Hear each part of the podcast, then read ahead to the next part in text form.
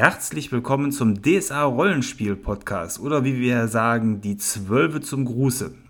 Heute in dieser Folge soll es sich um das aventurische Transmutarium drehen, einem der großen Bücher der blauen Serie. Und um da diesen gut fast 200 Seiten gerecht zu werden, habe ich mir, wie auch zuletzt schon häufig und immer wieder gerne, den Moritz vom Hochleveln-Podcast mit dazugeholt.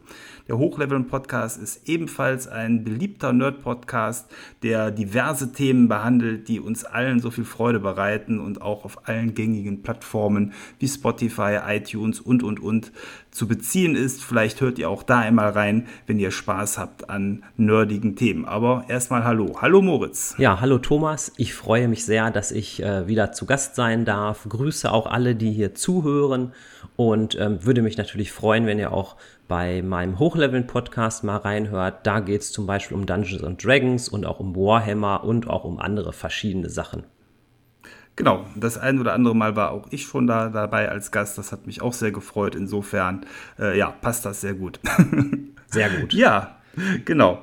So, Heute haben wir ein dickes Buch vor uns, äh, wie eben schon gesagt, das Aventurische Transmutarium, einem Buch, wo es sich nur um magische Kreaturen geht. Und ähm, insbesondere in diesem Buch sind Chimären und Daimonide ähm, als Inhalt genannt äh, und dazu ergänzend dann auch so Dinge wie die Geschichte der Transmutation. Es sind namenhafte Chimerologen genannt, aber man findet auch Regeln zur Erschaffung von solchen Kreaturen, sodass man damit auch am Spieltisch umgehen kann. Und ähm, die Frage, die ich mir eigentlich ähm, beim, bei der Vorbereitung zum Podcast nochmal bestellt hat und die sich vielleicht auch der ein oder andere Hörer stellt, ist ja dann eigentlich, was macht Chimären aus und was sind Daimoniden, wo sind vielleicht auch die Unterschiede und was bedeutet das so regeltechnisch am Spieltisch. Und ich würde sagen, wir starten einfach mal mit den Chimären. Da hat das Buch ja eine große Auswahl an Figuren, die dann auch im Detail vorgestellt werden. Da gehen wir gleich auch nochmal auf Beispiele ein. Aber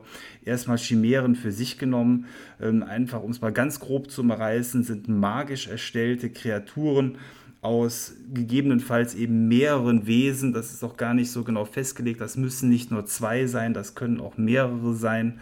Ähm, und ähm, diese Kreaturen haben dann auch bestimmte Regeln, die sie mit sich bringen, nämlich ähm, insbesondere, dass im Gegenteil zu Dämonen hier die Leichen äh, nach einem Kampf zum Beispiel zurückbleiben. Man kann ganz regulären Schaden machen mit normalen Waffen. Das ist so ein Punkt, äh, finde ich, der eine Gruppe schon mal... Ähm, ja, ein wenig Erleichterung verschafft. Wie sieht das bei euch in der Gruppe aus? Habt ihr, seid ihr gut mit dämonischen äh, oder mit magischen Waffen ausgestattet oder sind Dämonen da für euch dann auch oftmals sehr schwer zu schlagende Gegner? Ja, so teils, teils. Also wir haben ja jetzt mit DSA 5 vor einiger Zeit nochmal von vorne angefangen und daher ist natürlich die Heldengruppe nicht perfekt ausgestattet im Kampf gegen Dämonen, aber da da immerhin auch zwei Magiebegabte in der Gruppe sind, ähm, klappte es so ganz okay, würde ich mal sagen. Ja. Ja, weil ich glaube, das ist tatsächlich so am Anfang einer Heldenlaufbahn echt ein Problem, wenn nur Magier oder Geweihte Schaden ausrichten können. Und da ist so eine Chimäre, glaube ich, auch ein cooler Gegner, allein deswegen, weil hier der Schaden dann auch von normalen profanen Waffen ganz regulär wirkt.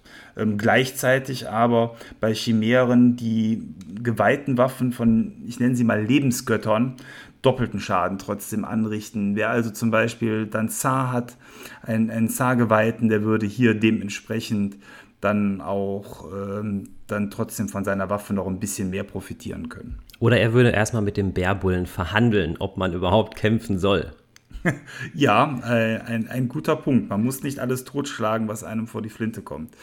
Äh, aber auch da, glaube ich, kommen wir gleich nochmal äh, im Detail zu, was wir so für Ideen haben, was man mit solchen Kreaturen überhaupt machen kann. Ja. Ähm, ja, dann die andere große äh, Sektion in dem Buch sind die Daimoniden. Bei Daimoniden handelt es sich um Mischwesen aus Dämonen und Lebewesen oder aber auch Objekten. Also hier ist es so, dass ein Dämon sich einer Kreatur bemächtigt und daraus etwas Neues macht. Hier ist es auch so, dass im Gegensatz zu normalen Dämonen die Leiche zurückbleibt. Auch hier kann regulärer Schaden ausgeteilt werden. Geweihte Waffen haben hier grundsätzlich doppelten Schaden. Ähm, und diese Kreaturen sind äh, gegen Zauber mit dem Merkmal Verwandlung unempfindlich. Und man könnte ja. vielleicht noch ergänzen, die Daimoniden sind vielleicht manchmal noch ein bisschen die cooleren, wenn man jetzt vielleicht an den Blutbaum denkt oder es gibt so eine Kreuzung von einem Goblin und einem Dämon. Das sind natürlich auch sehr, sehr interessante Wesen, würde ich mal sagen. Mm, ja, kann man so sagen. Und vor allen Dingen ist es so, auch da Ausnahmen bestätigen die Regel, aber in der häufig, ich versuche es mal vorsichtig zu formulieren, ist es so, dass Chimären von Chimerologen geschaffen werden, also künstlich hergestellte Kreaturen, wohingegen die Dämoniden auch von alleine ähm, entstehen können und sich auch fortpflanzen können, in der Regel. Also das sind schon, also gebe ich dir recht, vielleicht die vielfältigeren und cooleren äh, Kreaturen, aber so eine schöne Chimäre hat natürlich auch was für sich. Definitiv. Ja, ähm, das Buch hat eine große Vielfalt an solchen Kreaturen und wir haben uns jetzt mal überlegt, welche wir davon so besonders äh, bemerkenswert finden, die man vielleicht auch cool am Spieltisch einsetzen kann. Und da lass uns doch mal mit den Chimären starten. Was hast du dir denn so als erste coole Chimäre herausgesucht? Ich habe mir ähm, ein bisschen eine klassische äh, Chimäre rausgesucht, dass man das auch gut verstehen kann, das ganze Konzept. Und zwar ist er sogar beim Alphabet direkt am Anfang der Bärbulle. Es ist halt wirklich tatsächlich ein Mischwesen aus Bär und Bullen, der halt sowohl als Wächter als auch als Kampfkreatur eingesetzt werden kann. Also könnte typischerweise so ein, ähm, vielleicht irgendwie was bewachen, ne? vielleicht irgendwie ein Dungeon bewachen. Ähm, was ich aber auch ganz interessant finde, dass er tatsächlich auch als, als Reittier genutzt werden kann im Gebirge.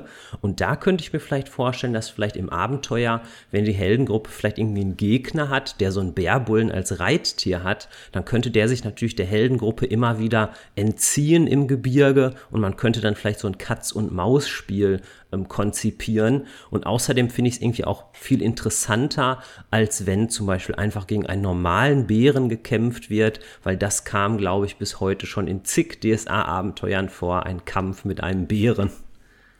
Äh, ja, ganz klassisch ist es ja sogar der erste Gegner im ersten offiziellen DSA 5 Abenteuer. Ja. wo, wo der Bär dann sogar noch eine richtig große Herausforderung darstellt. Ja, nee, finde ich auch. Das kann man durchaus als Ersatz oder als gute Veränderung für so etwas nehmen. Was hast du denn noch notiert? Ähm, ich habe als erste Kreatur ähm, mir die Formica herausgenommen. Die ist ähm, als Chimäre eine Mischung aus Ameise und Mensch. Und was ich an der Figur so toll finde oder an diesem Volk, sie leben in der Komwüste oder Chom, das wird ja teilweise unterschiedlich ausgesprochen, ähm, da ist es so, dass diese über Intelligenz verfügen, über normale menschliche Intelligenz. Nicht alle aus dem Volk, sondern ähm, das kann auch sehr unterschiedlich sein, aber eben teilweise.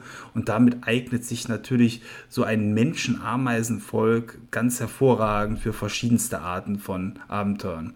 Die könnte also sowohl eine Formica-Königin als Auftraggeberin fungieren, wie aber auch als große Antagonistin, die mit Intelligenz ihre Ameisenuntergebenen gegen die Spieler steuert. Man kann sich vorstellen, da vielleicht in so einen Bau einzudringen. Ähm, Vielleicht ist es auch so, dass man erstmal nur auf die Drohnen, auf die eher ähm, ja, unintelligenteren Formica stößt äh, und dann ein, ein Volk in der Komwüste gar nicht weiß, was da äh, von Sache ist und dann die Helden beauftragt, äh, das Ganze zu erforschen. Und dann stellt man vielleicht irgendwann fest, äh, könnte ich mir jetzt so spontan vorstellen, dass eben ähm, gar nichts Böses dahinter steckt, sondern dieses Volk äh, eben, dass man mit denen reden kann und dann dementsprechend verhandeln kann und eine ganz andere Art der Lösung dann sucht am Ende, nachdem man schon eine Zeit lang gegen die vielleicht dann mit, mit Waffengewalt vorgegangen ist, weil man es auch nicht besser wusste. Also auch hier so ein Gegner, glaube ich, stellt ähm, ja eine, eine große Bandbreite von Einsatzmöglichkeiten dar. Dem schließe ich mich an. Ähm, es gibt ja in der Rollenspieltheorie diesen Begriff Sense of Wonder Und ich glaube, als so in den 80ern die Echsenmenschen rauskamen oder erstmals in so Abenteuern vorkamen, da war ja auch ein bisschen der Effekt Sense of Wonder, dass halt man am Spieltisch irgendwie sagt, wow, was ist das denn?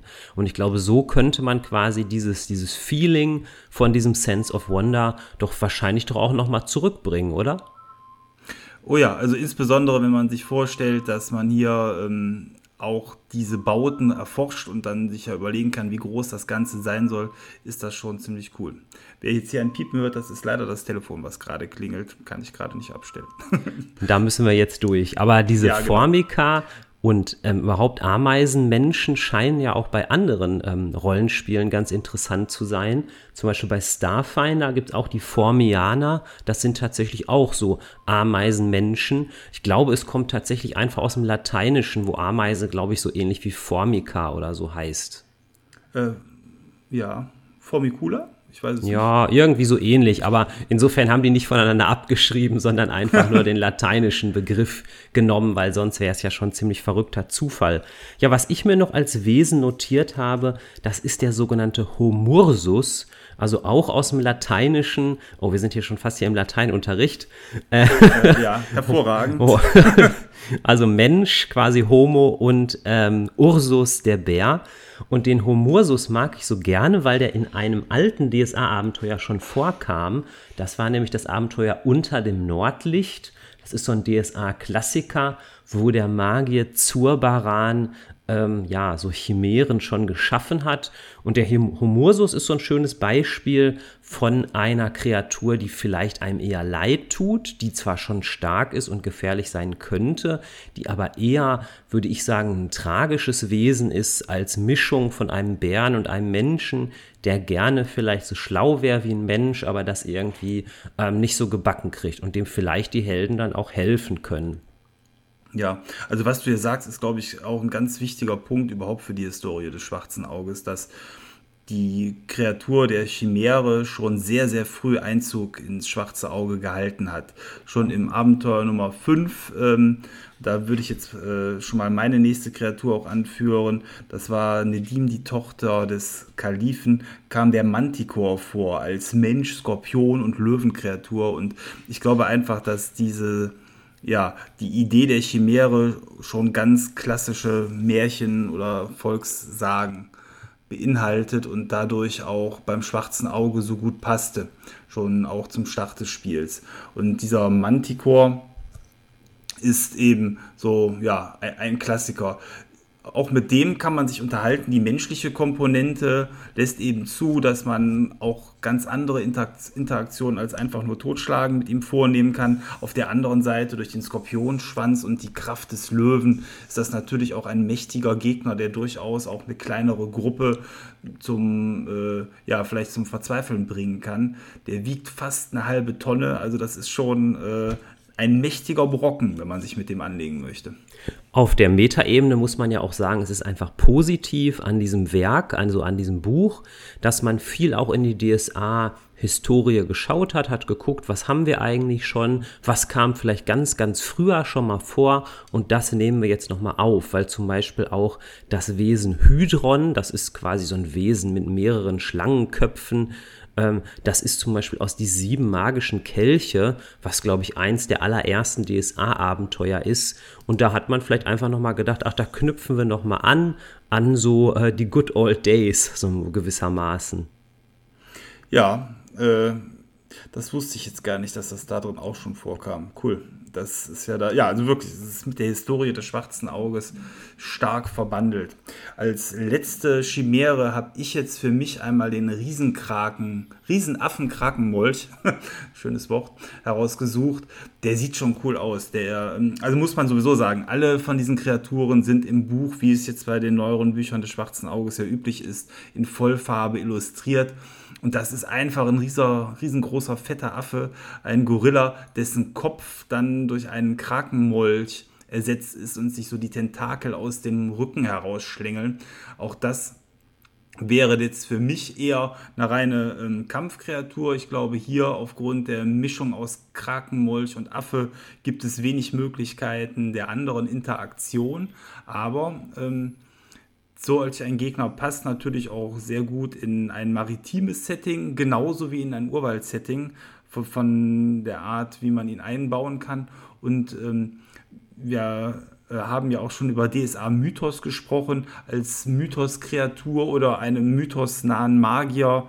Ähm, untergeben kann man natürlich auch so einen riesen Affenkrakenmolch, glaube ich, ganz gut einsetzen. Und insofern wird es dann auch da verschiedene Möglichkeiten des Einsatzes geben. Genau.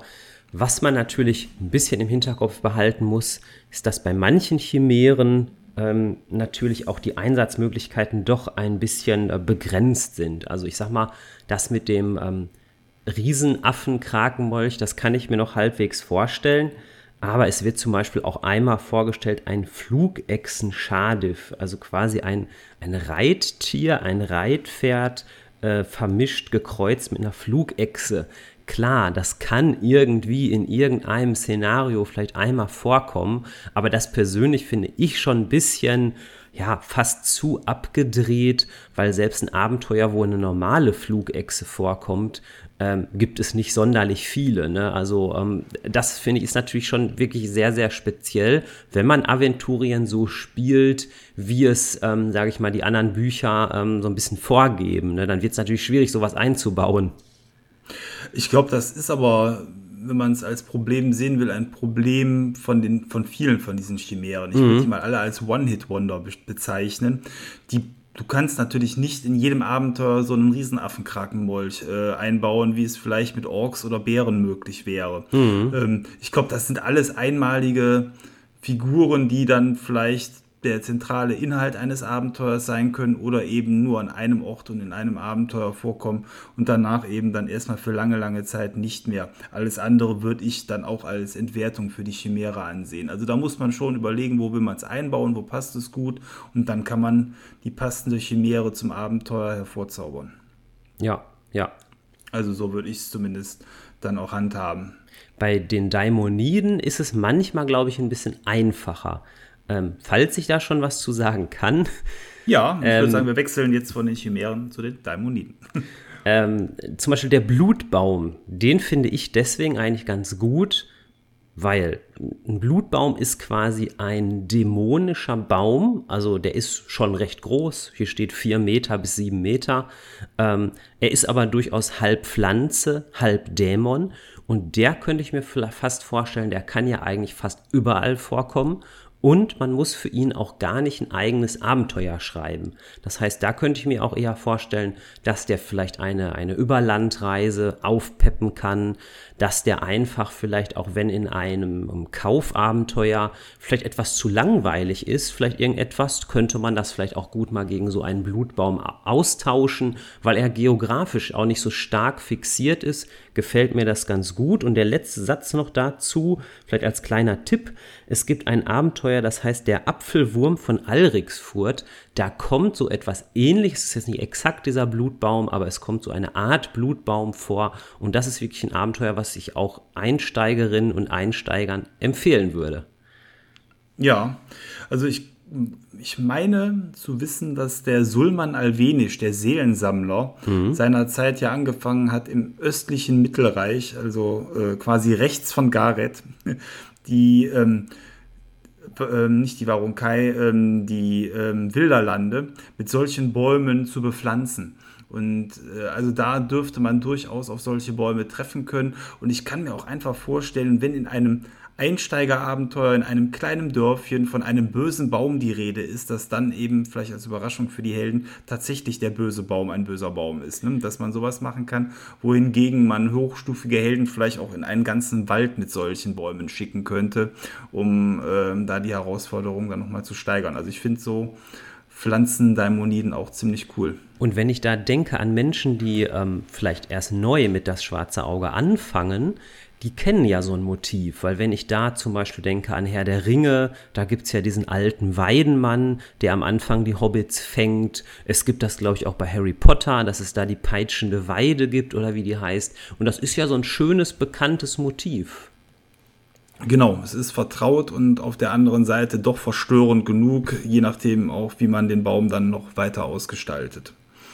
Ähm, Ja, wen habe ich mal herausgesucht? Ich habe einmal ähm, den Gal Kasul genommen. Das ist ein, ich nenne es mal, maritimer Wasser-Daimoniden-Zombie. Ähm, das muss man sich vorstellen wie ein Menschen, der äh, stark mit fischigen Elementen versehen ist, sei es jetzt wie bei Cthulhu vorne so äh, Tentakel, die aus dem Mund herauskommen oder aus dem Maul oder fischige Füße und Hände mit Schwimmhäuten.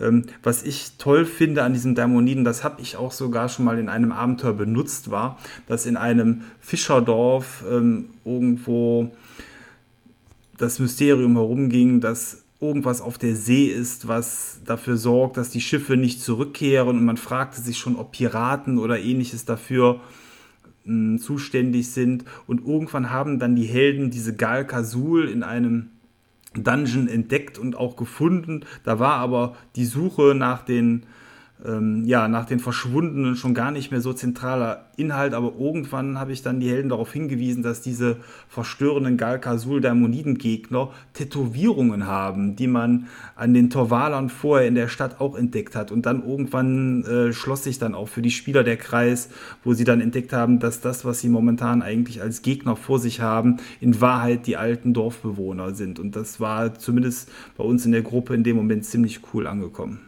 Ja, das klingt ja auch ein bisschen wie so ein Katz-und-Maus-Spiel, was die Spieler dann erstmal durchschauen mussten, oder? Ja, ganz genau. Ne? Also das war nicht so offensichtlich und ähm, was die vor allen Dingen haben, und das macht die wieder für mich aus Spielleitersicht interessant, die haben eine Fähigkeit, die nennt sich äh, Wasserlunge.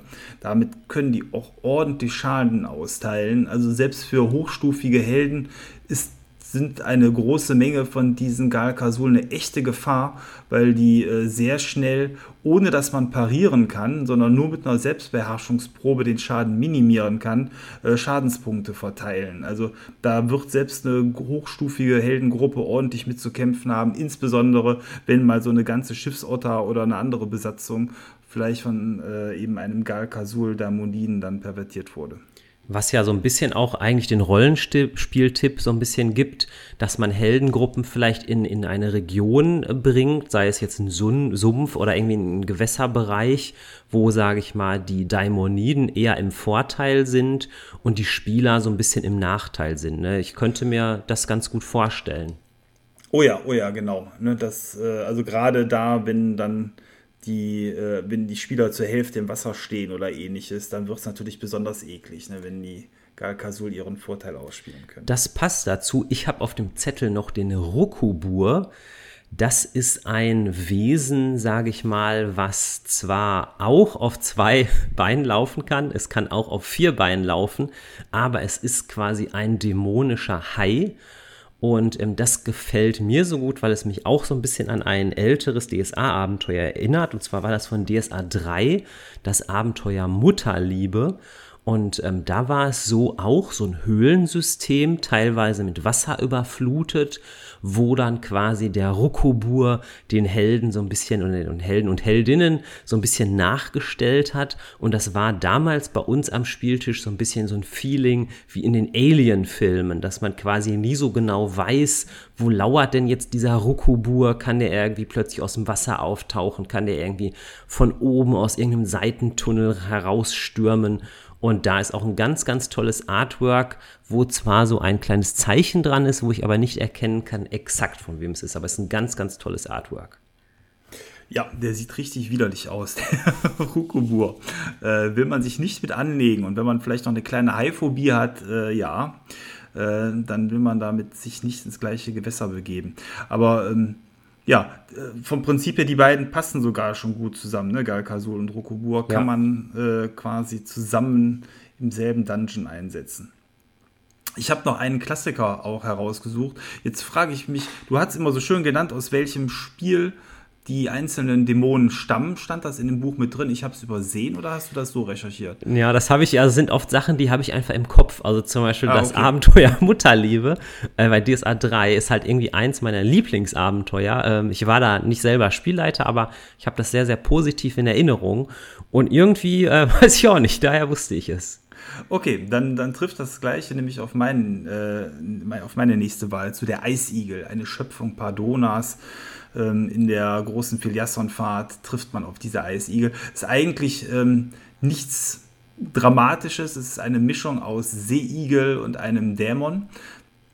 Was aber den Seeigel oder den Eisigel damit vielleicht besonders macht, ist, dass diese erstmal im hohen Norden fantastisch aussehen. Man muss sich die großen, weiten Flächen, die verschneiten Berge und Ebenen vorstellen. Und dann gibt es dann diese Gebilde, die aussehen, ja, wie so ein explodierter Eiskristall, also mit den langen Spitzen, die sich aus diesem Eisigel herausformen. Und die Helden werden sicherlich neugierig darauf zulaufen und ähm, dass dann eben der Eisigel für sich genommen dann auch explodieren kann und zersplittern kann, ähm, ist sicher ein interessanter Moment, wenn die Helden dann irgendwann feststellen, dass sie sich in eine Art Minenfeld hineinbegeben haben. Ähm, und eben als Klassiker Pardonas äh, sicher ein, ein, ja, ein schöner Daimonit. Da kann man direkt eigentlich den Roman empfehlen von Robert Corvus und Bernhard Hennen. Die haben ja diese Romanreihe geschrieben. Ich glaube, der erste heißt Nordwärts. Da wird, glaube ich, auch der Eisigel sehr schön in Szene gesetzt. Äh, ganz genau. Ganz genau. Hast du da nicht sogar, sogar einen Podcast äh, genau zu gemacht, eine der ersteren Folgen. Mhm. Ja, genau. Ja, es passt im Grunde auch dazu, dass, äh, was ich jetzt noch als letzten Daimoniden habe. Und zwar ähm, auch der Eisigel kommt ja aus der Phileason-Kampagne. Das sind ja auch relativ alte Abenteuer, die damals, glaube ich, von Bernhard Hennen geschrieben wurden. Und da kommen auch ähm, die, ähm, ja, wie heißen die, Dunkelalben vor, also die Shakagra. Ähm, und die haben sozusagen ein Dienervolk, das eine Mischung ist aus Goblins und ähm, Dämonen, ähm, die haben den bisschen langweiligen Namen, sie werden einfach nur als Späher bezeichnet. Ähm, aber das sind einfach ähm, letztlich eigentlich meine Favoriten, daher habe ich sie mir ganz zum Schluss aufgehoben, weil die einfach sehr viel hergeben. Die sind nicht nur als normale Gegner geeignet, sondern es könnte auch sein, dass die Helden mit denen verhandeln müssen, dass die Helden vielleicht sogar sie aus dem, den Klauen der Shakagra versuchen wollen zu befreien. Ähm, oder auch andere Sachen da denkbar sind. Also auch wenn der Name sehr langweilig ist, die Späher, falls ihr das Buch da habt, guckt sie euch mal gerne näher an.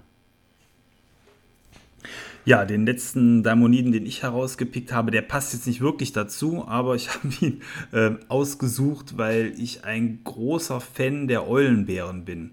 Also jeder, der ähm, andere Rollenspiele wie Pathfinder oder Dungeons and Dragons schon mal gespielt hat, wird wahrscheinlich schon mal einem Eulenbär begegnet sein. Ich mag diese Kreaturen einfach und es gibt jetzt in dem ähm, Transmutarium eine Kreatur, die nennt sich schwarzer Hetzer, also das Gegenteil zum weißen Hetzer. In dem Fall ist es eine Mischfigur, die ähm, aus Nachtwind und einer Raubkatze sich zusammensetzt und die erinnerte mich einfach von der Optik her unheimlich an den Eulenbären und ist damit, glaube ich, äh, ja, für alle Fans des Eulenbären ein guter Ersatz und ähm, ja, ist aber auch eher als Gegnerkreatur einzusetzen. Ist jetzt nicht so der klassische Daimonit, mit dem man jetzt verhandeln möchte, aber als, äh, ja, als vielleicht äh, mal besondere Figur, die man so bisher im schwarzen Auge noch nicht gesehen hat, bietet sich der schwarze Hetzer an. Da kann man den Spielern nochmal was Neues zeigen. Das Buch, ähm, über das wir gerade reden, das Transmutarium, das kam in der Community aber, glaube ich, sehr gut an. Also ich hatte mal im DSA-Forum geschaut, da da auch mehrere Menschen sind, die sehr kritisch denken. Aber selbst im DSA-Forum hatte das wirklich also sehr, sehr gute Bewertungen. Ähm, es, es kam einmal ein bisschen die Frage auf, das habe ich mich aber tatsächlich auch gefragt, wieso die Harpier fehlt, weil die ja so ein ganz Klassiker eigentlich wäre, der da gut reinpassen würde. Aber das Mysterium der fehlenden Harpier können wir hier wahrscheinlich nicht aufklären. Äh, da wittere ich eine große Hintergrundverschwörung. nee, ähm, ich könnte mir nur vorstellen, die ist ja auch schon in den anderen Bänden aufgeführt, wie der weiße Hetzer zum Beispiel auch in diesen normalen Bestiarien. Vielleicht wollten sie es da nicht doppeln und den Leuten lieber was Neues zeigen. Aber und dann ist es ja wieder eigentlich was Positives, wenn ich das kurz dazwischen sagen kann, weil gerade diese Doppelungen, die wurden ja oft schon an Ulysses ähm, kritisiert, dass, sage ich mal, ein und dasselbe Wesen in drei verschiedenen Büchern drin ist. Insofern ist es dann ja eigentlich was, das, was Positives positiv ist, dass man hier nicht nochmal die Harpie als Filler äh, eingesetzt hat. Ja, ich glaube, das ist ja das, äh, ohne das Fass jetzt zu groß aufmachen zu wollen, das ewige Problem. Derjenige, der alles kauft, was es ja beim schwarzen Auge teilweise auch gibt, der wird sich sicherlich darüber ärgern. Jeder, der sagt, ich kaufe jetzt aber nicht alles, sondern nur das Transmutarium, hätte gerne da viele Chimären drin. Da ist es natürlich dann ärgerlich, wenn so ein Klassiker fehlt. Generell ja. finde ich es aber gut, dass man hier so ein Band hat, der einen klaren Fokus hat. Also das gefällt mir richtig gut. Das hat man ja schon auch ähm, ja, früher gemacht. Es gab mal so ein Band von Toten und Untoten. Das war zum Beispiel lange einer meiner Lieblings-DSA-Bände. Und das finde ich eigentlich auch besser ähm, als jetzt zum Beispiel so ein recht unspezifisches Bestiarium, wo so von allem ein bisschen was drin ist.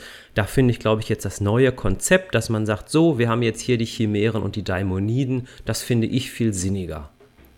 Äh, ja, ich meine, damit ist auch tatsächlich dieser Band ja oder steht in der Historie einer langen Tradition jetzt zuletzt, weil es gab ja schon die Herbarien als blaue Bände, dann auch die Dämonenbücher als blaue Bände. Ich finde auch, das ist äh, besser als dieses Sammelsurium aus allgemeinen Kreaturen. Ja. Ja, ähm, was haben wir noch in dem Buch drin? Da vielleicht auch in Kürze nur, es sind die großen Chimerologen vorgestellt. Also jeder, der ähm, wissen will, wer hat diese Kreaturen geschaffen, findet da mehr Informationen zu den Chimerologen wie Abuterfas, Dimiona, Nahema, Pardona, Xeraan, Zobaran, Borbarat. Das sind alles so die ganz großen Namen äh, und Gegenspieler des Schwarzen Auges. Die, die ich gerade genannt habe, gehören aber der Vergangenheit an. Es sind auch aktuelle äh, genannt. Ähm, auf die man jetzt auch am Spieltisch treffen kann. Und insofern ähm, ist da, glaube ich, eine große Bandbreite, um ähm, ja, Chimären als zentralen Bestandteil eines Abenteuers dann auch vorkommen zu lassen, weil du hattest schon so tolle Ideen, was man eigentlich äh, machen kann, um Chimären in ein Abenteuer vernünftig einzubauen und wie ähm, die Auftragssituation aussehen kann. Ähm, ja, also man könnte natürlich diese Chimerologen ähm, klar klassisch als Gegenspieler einsetzen. Ich könnte mir aber auch fast vorstellen, dass man die eventuell auch als Auftraggeber einsetzen könnte, weil so wie ich es jetzt lese, sind Chimerologen jetzt nicht immer unbedingt bösartig. Oder wie würdest du das interpretieren? Ähm, in erster Linie als Forscher, weil ansonsten würde man ja die These aufstellen, dass jeder Schwarzmagier automatisch böse ist. Also es kommt sicherlich auf die Absicht an. Also ähm, einer äh, Pardona würde ich jetzt nicht viel Gutes unterstellen wollen, aber eben gerade die ähm, anderen aktuelleren Chimerologen, die im Buch vorkommen, da sind durchaus Forscher dabei und die natürlich dann ohne irgendwelche Gewissensbisse forschen. Da kann man sicherlich dann die Frage stellen, ob das denn alles so richtig sei, aber aus ihrer Sicht machen die erstmal nichts Böses. Ja, was sie auch hier versucht haben, glaube ich, das Redaktionsteam mal ein bisschen aktuellere Themen ähm, aufzugreifen, weil es geht tatsächlich auf zwei Seiten um sogenannte Nutzchimären, wo man halt überlegt, könnte man nicht, wenn jetzt Magie in der Welt auch wirklich vorhanden ist, ähm, Tiere ähm, ja, erzeugen, die mehr Ertrag bringen, die mehr Milch geben, die mehr Fleisch geben, die bessere Pelze hervorbringen. Und da ist man ja schon fast in, in einer Diskussion fast der neueren Zeit. Ähm, was ich aber eigentlich theoretisch in so einem Abenteuer irgendwie reizvoll fände, wenn auch sowas mal vorkäme, so ein, ja, wie soll ich sagen, gesellschaftskritisches Thema. Und es wird auch mal zu Ende gedacht, eigentlich, ähm, dass es in Aventurien sehr viel Magie gibt. Also warum nutzt man die dann auch nicht, ne? Ja, das ist ja äh, das, was quasi die klassische Fantasy so ein bisschen von der High Fantasy dann auch drei, äh, trennt. Ne? Wie weit wird Magie dann in dem Maße genutzt? Aber das lässt natürlich ganz andere und neue Arten von Abenteuern dann auch entstehen. Du hattest äh, im Vorfeld das, äh, was mir sogar entgangen war, das Riesenpelzschwein mal herausgesucht. Das ist ja eine Kreatur, die so die eierlegende Wollmilchsau darstellt. Dass solch ein Wesen Begehrlichkeiten weckt bei ganz vielen Leuten, ist natürlich dann auch eine tolle Idee für einen Abenteueraufhänger. Genau, quasi so Wirtschaftsspionage in Aventurien. Also da gibt es, glaube ich, viele Möglichkeiten. Ja, also das kann ich mir durchaus vorstellen, dass da eine Familie Störrebrand durchaus Interesse daran hat, sich solche Schweine auf den Acker zu stellen. Oder eben dafür zu sorgen, dass ein Konkurrent, der sich durch so etwas äh, vielleicht auf den Acker stellen will, es gar nicht dazu kommt, weil das die eigenen wirtschaftlichen Interessen dann ja zerstören würde. Genau. Und schön finde ich auch in dem Kapitel über die Chimerologen, dass ähm, auch der Hydronius von Selem da nochmal erwähnt wird, der ja selber ähm, also sich eigentlich zu einer Chimäre gemacht hat. Also er ist zwar ein Chimerologe, er war auch irgendwann mal ein Mensch, aber er ist im Grunde mittlerweile selbst eine Chimäre und der kommt sogar auch in einem Abenteuer vor, was du, glaube ich, sogar in deinem Podcast mal rezensiert hattest, in dem Abenteuer nämlich ähm, das Fieber, das über Selem kam. Ja, ganz genau. Also deswegen war der mir auch direkt aufgefallen hier bei der ähm, Auflistung. Den kann man dort in Anführungsstrichen besuchen in seiner Bibliothek. Also das ist eine sehr, sehr coole ja, Menschchimäre mit, mit äh, großem Selbstbewusstsein. Definitiv. ja.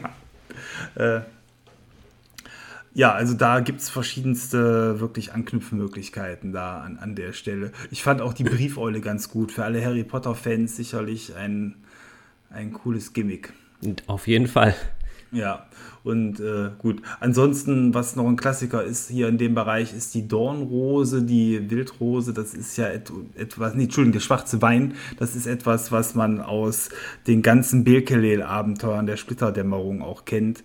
Ähm, also es sind hier auf der einen Seite Klassiker aufgeführt, auf der anderen Seite dann eben mit dem Riesenpelzschwein und der Briefeule auch ein paar Neuerungen. Ja, ich finde auch so Chimerologen, also die, die Menschen jetzt, die das machen, die Magierinnen und Magier, die sind ja irgendwie auch oft interessant und faszinierend. Es gibt ja einen relativ neuen Roman von Ina Kramer, der heißt ja sogar Das Chimärenkomplott. Also wer ihn noch nicht gelesen hat, da würde ich sagen, das lohnt sich durchaus, den mal zu lesen. Ja, ganz genau, ganz genau. Vor allen Dingen, da Imana Kramer ja dann auch ein Urgestein des schwarzen Auges ist, quasi eine Miterfinderin. Genau, der Kai Frerich, das ist ja der, der die Internetseite hat, Vier Helden und ein Schelm, der hat sie ja irgendwie kontaktiert und, so wie ich das verstanden habe, auch ein bisschen äh, motiviert, wieder an DSA-Romane zu schreiben. Also ist auch eine ganz interessante Geschichte, die hinter diesem oder diesen Romanen steckt. Ja, ganz genau. Und wenn wir da gerade bei dem Exkurs sind, das ist ja dann, wer interessiert ist, ein Roman, der nicht bei Ulysses erscheint, sondern bei Rocket Books heißt das, glaube ja. ich. Das ist eben das alte Unterlabel von FanPro, wo man den Roman bekommen kann oder eben auch bei der großen Amazone oder wo man ansonsten seine Bücher gerne bestellt und holt, vielleicht auch in der Buchhandlung um die Ecke. Aber ähm, ist eben damit nicht ganz kanonisch und ich glaube, das war auch eine Sache, die, äh, da so hatte ich das in dem Interview gelesen, dann mit einem Reiz darstellte, dass sie da auch noch ein bisschen freier schreiben konnte, was ich auch ganz schön finde. Ja. Wenn wir zurückkommen eigentlich zum Transmutarium, ich hatte leider gerade ein bisschen abgelenkt, dann kommt ja noch, glaube ich, das letzte Kapitel, was man mit den verschiedenen Regeln gefüllt hat, ne? Oh ja, genau. Und das ist ein dickes Kapitel. Es sind ganze 30 Seiten, wenn man es mal so einfach aufaddiert, die sich mit Regeln zur Erschaffung von Chimären und Daimoniden, ähm, die das behandeln. Und das ist schon extrem komplex, aber deswegen auch sehr detailliert. Und ähm, ich stelle einfach mal die steile These aus, dass das am Spieltisch wahrscheinlich super selten nur eingesetzt wird und ganz selten dann auch nur eine wirkliche Bewandtnis hat. Aber man hat natürlich als Spielleiter damit jetzt eine Rechtfertigung, eine Möglichkeit, alle Arten von Gegnern, die nur irgendwie denkbar sind, auch an den Spieltisch zu bringen. Also alle äh, ver verrückten Vermischungen von Kreaturen oder auch Dämoniden können damit gebastelt werden. Wer als Spieler da aber hohes Interesse hat, der kann diese Regeln natürlich auch nutzen. Und wer dementsprechend einen Monologen oder einen Chimärenformer spielen möchte, der kann hier sich solche Kreaturen selber schaffen. Ähm, das ist aber teilweise mit recht hohen Kosten verbunden. Also je nachdem, wie groß eine Chimäre sein soll, kann das bis zu 16 permanenten ASP kosten, plus eben die normalen Erschaffungs-ASP. Aber die sind ja für einen Spieler dann zweitrangig. Das macht man ja in der Regel auch nicht während des Abenteuerverlaufs, kurz vom Kampf, sondern zwischen den Abenteuern. Ähm, und insofern ähm, sind insbesondere aus meiner Sicht da diese permanenten Punkte vielleicht problematisch, weil das natürlich immer so eine, ja, Verlustangst bei den Spielern mit sich führt, dann hat man was Cooles und dann will man es natürlich auch nicht verlieren. Oder es kann auch sein, dass man generell als Spielleiter die Sache kritisch sieht. Wie siehst du das denn? Würdest du deine Spieler mit solchen äh, Kreaturen in der Gruppe gerne sehen? Würdest du das zulassen? Und weil wir jetzt eben darüber gesprochen haben, wie findest du die Erschaffungsregeln überhaupt an sich? Ist ja eine Doppelfrage. Also, genau. Äh, also, also das Regelkapitel würde ich fast sagen, ich bräuchte es nicht. Weder als Spieler noch als Spielleiter. Ich finde, es ist zu kompliziert, es ist zu kleinteilig und es ist zu speziell. Also ich persönlich bräuchte es nicht. Ähm, als Spielleiter würde ich eher das Baukastensystem benutzen, welches, glaube ich, in dem ähm, Band Die Flusslande drin ist. Ähm, ja, und die zweite Frage war ja im Grunde die, ob Spieler ähm, eine Chimäre haben können als Begleittier. Also, ich versuche es mal so zu beantworten. Grundsätzlich hätte ich nichts dagegen. Ich finde es ähm, genauso ähm, gut oder schlecht, als wenn jetzt ein Spieler einen Kampfhund hat oder einen Jagdhund oder wenn ein Spieler einen zahmen Wolf mitführt ich habe generell ein bisschen im, im, Rollenspiel, kannst du gleich auch nochmal deine Meinung gerne zu sagen, ein kleines Problem mit diesen Begleittieren, weil ähm, die oft dann gar nicht stattfinden. Die kommen dann vielleicht einen Spielabend gar nicht vor, aber dann plötzlich, wenn man sie irgendwie jetzt braucht beim Fährtensuchen, dann sind sie plötzlich da. Oder ich frage mich auch, was ist denn die, wenn die Helden eine Steilwand hoch müssen? Was ist denn dann mit dem Jagdhund? Was ist, wenn die Helden in eine Höhle rein müssen, müssen da irgendwo durchtauchen? Was ist denn dann plötzlich mit dem Jagdhund? Also ich sehe da sehr, sehr viele Fragezeichen hinter. Ja, ich glaube, du hast den Kern gerade schon erfasst. Wenn das Tier, wenn die Kreatur nützlich ist, ist sie da und ansonsten wird sie ausgeblendet.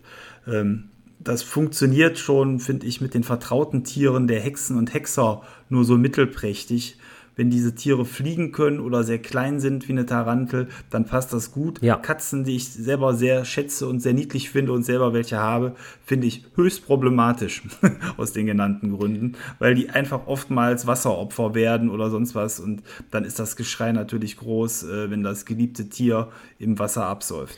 Ähm, und noch viel schlimmer ist, wenn man dafür 16 permanente Punkte bezahlt hat. Also ich glaube, die einzige Lösung, aber die ist bei das schwarze Auge fast nicht möglich, kann ich gleich auch noch was sagen. Ich glaube, der einzige Lösungsansatz sind in Science-Fiction-Rollenspielen die Drohnen. Also zum Beispiel, wir spielen ja neuerdings ab und zu auch mal Starfinder und da ist halt einer, der spielt einen Mechaniker, der hat so eine kleine Drohne, so eine Schwebedrohne und da kann ich es mir wirklich vorstellen, dass wenn die Helden diese Drohne nicht brauchen, dann ist die quasi wie deaktiviert. Als Schwebedrohne kann sie ja auch fast überall hin. Sie muss nichts fressen, man muss für sie nichts mitführen.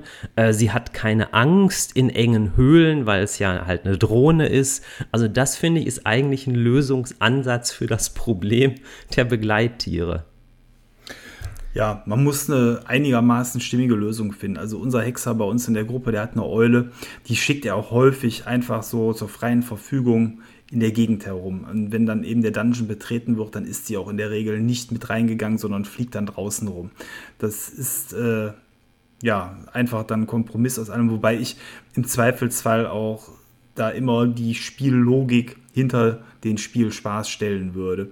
Einfach, ähm, da muss man auch mal eben fünfe gerade sein lassen ja. und einfach das ignorieren, weil keiner hat eben Lust darauf, seine geliebten Dinge zu verlieren. Das ist immer ein Dealbreaker quasi für den Spielspaß. Genau. Dann, ja. Ich glaube, es ist halt auch einfach ein sehr allgemeines äh, Problem. Ich glaube, das gleiche Problem, äh, ich sage es jetzt nur in einem Satz, wäre jetzt, wenn jetzt einer einen großen Krieger spielt, der irgendwie einen Knappen hat. Ich glaube, da ist das gleiche Problem, dass man den immer wieder vergisst und dann sagt man plötzlich, ach, wo ist der denn eigentlich? Was macht er denn eigentlich? Ich glaube, dass mit so Begleit äh, Tieren und Begleitknappen ist, ist ein allgemeines Problem. Ähm, zu den Drohnen könnte ich noch ganz kurz ergänzen. Es gibt ja jetzt auch ganz neu das aventurische Animatarium. Nee, das habe ich jetzt falsch ausgesprochen. Ne? Animatorium. Ne? Hm? Animatorium. Da gibt es ja tatsächlich auch so mechanische Konstrukte, so Apparaturen, die die Helden begleiten können. Da wäre es ja zumindest so, dass die vielleicht in engen Höhlen zumindest erstmal keine Angst haben, weil es halt keine Lebewesen sind. Ne? Richtig, genau.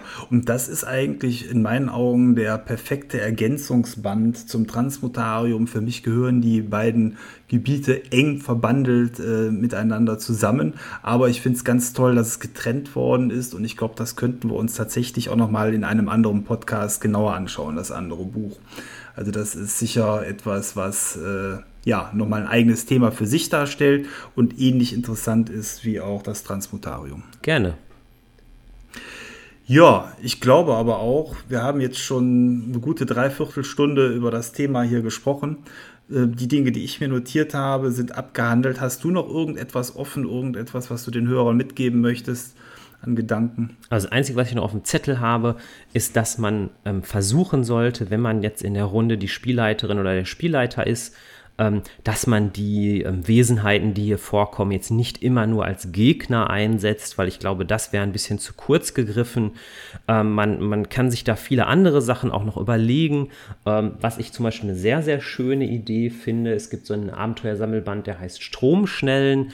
da geht es tatsächlich bei einer Chimäre, bei einem sogenannten Walpudding, darum, dieses auszuwildern, also es quasi in seine relativ natürliche Heimat zu bringen und dort halt dieses Wesen Wesen auszuwildern, ähm, weil das, ähm, wenn ich jetzt ähm, am Spieltisch sitzen würde, fände ich es also, also irgendwie doof oder irgendwie auch lahm, wenn es immer nur ähm, Monstergegner sind, die da verheizt werden. Ja, dafür ist ja auch die Vielfalt auch hier im Transmutarium entsprechend groß. Wir hatten bei der Vorbesprechung auch schon festgestellt, es gibt sogar äh, besondere Pflanzen, es gibt auch kleinere Daimoniden und Chimären, die man vielleicht auch eher als, als witziges Objekt tatsächlich einbauen könnte ins Spiel. Ähm, ja, also das sollte man tatsächlich dann ein wenig variantenreicher betreiben und vielleicht auch nicht in jedem Abenteuer jetzt Chimären und Daimoniden vorkommen lassen. Doch das äh, würde sicherlich zu einer Übersättigung führen. Aber einfach immer nur Gegner äh, daraus zu formen, ist sicherlich nicht der richtige Weg. Aber ich glaube, da hatten wir jetzt auch viele Anregungen gegeben, wie man das Ganze anders gestalten kann in den Abenteuerrunden, die ihr so leitet. Die Chimäre sozusagen als Jaja Bings, der doch so unbeliebt ist. Ja, aber äh, ich, ja, ich weiß nicht, wie du das machst. Ich nerve meine Spieler schon mal gerne mit skurrilen Figuren auch. Einfach, äh, also nerven in Anführungsstrichen, weil, ähm, ja, weil bei anderen äh, Gegnern ist es schon mal so oder bei anderen Kreaturen, dass dann ja auch die Spieler schon mal gerne dann überheblich sich dem Ganzen ent entgegenstellen und sagen, so, so nach dem Motto, du gehst jetzt weg oder es gibt Ärger. Aber bei solchen Kreaturen, die man vielleicht nicht so einfach los wird, kann man das dann noch ein bisschen exzessiver betreiben den Jaja Binks wurde man ja auch nicht so einfach los. Der kam ja auch nee. immer wieder vor. Genau, Jaja Binks. Magst du keinen Jaja Binks? Ein Thema für sich. Nein, ich, ich mag ihn, ihn tatsächlich nicht. Ich finde ihn großartig. Aber okay, äh, Geschmack ist Geschmack, genau. Ähm, gut, ich glaube, wir, wir schweifen schon zum Ende hin ab. Dann soll es das für heute gewesen sein. Ich hoffe, ihr hattet sehr viel Spaß äh, mit dieser Folge und habt jetzt selber Lust, ein wenig in diesem Buch entweder zu schmökern oder aber auch mal Chimären und Daimoniden am Spieltisch vorkommen zu lassen und ein paar Anregungen dafür gefunden. Wenn ihr noch weitere Anregungen finden wollt, äh, wie eingangs schon gesagt, hört auch gerne mal in den Hochleveln-Podcast rein. Da werden auch viele andere Themen eben D&D Warhammer oder andere Regelsysteme auch noch besprochen oder auch mal Buchrezensionen, sodass ihr da vielleicht auch noch mal andere Anregungen fürs schwarze Auge findet, weil ich glaube, der Blick über den Tellerrand bereichert auch das Spiel in Aventurien immer wieder. Ja, und da ich glaube, dass Podcasts auch relativ häufig im Zug oder im Auto ähm, gehört werden, kann man sich ja fast mit den Worten verabschieden. Wir wünschen euch noch eine gute Fahrt. Ja, dem will ich mich anschließen. Eine gute Fahrt und äh, bis bald. Ciao, euer Thomas.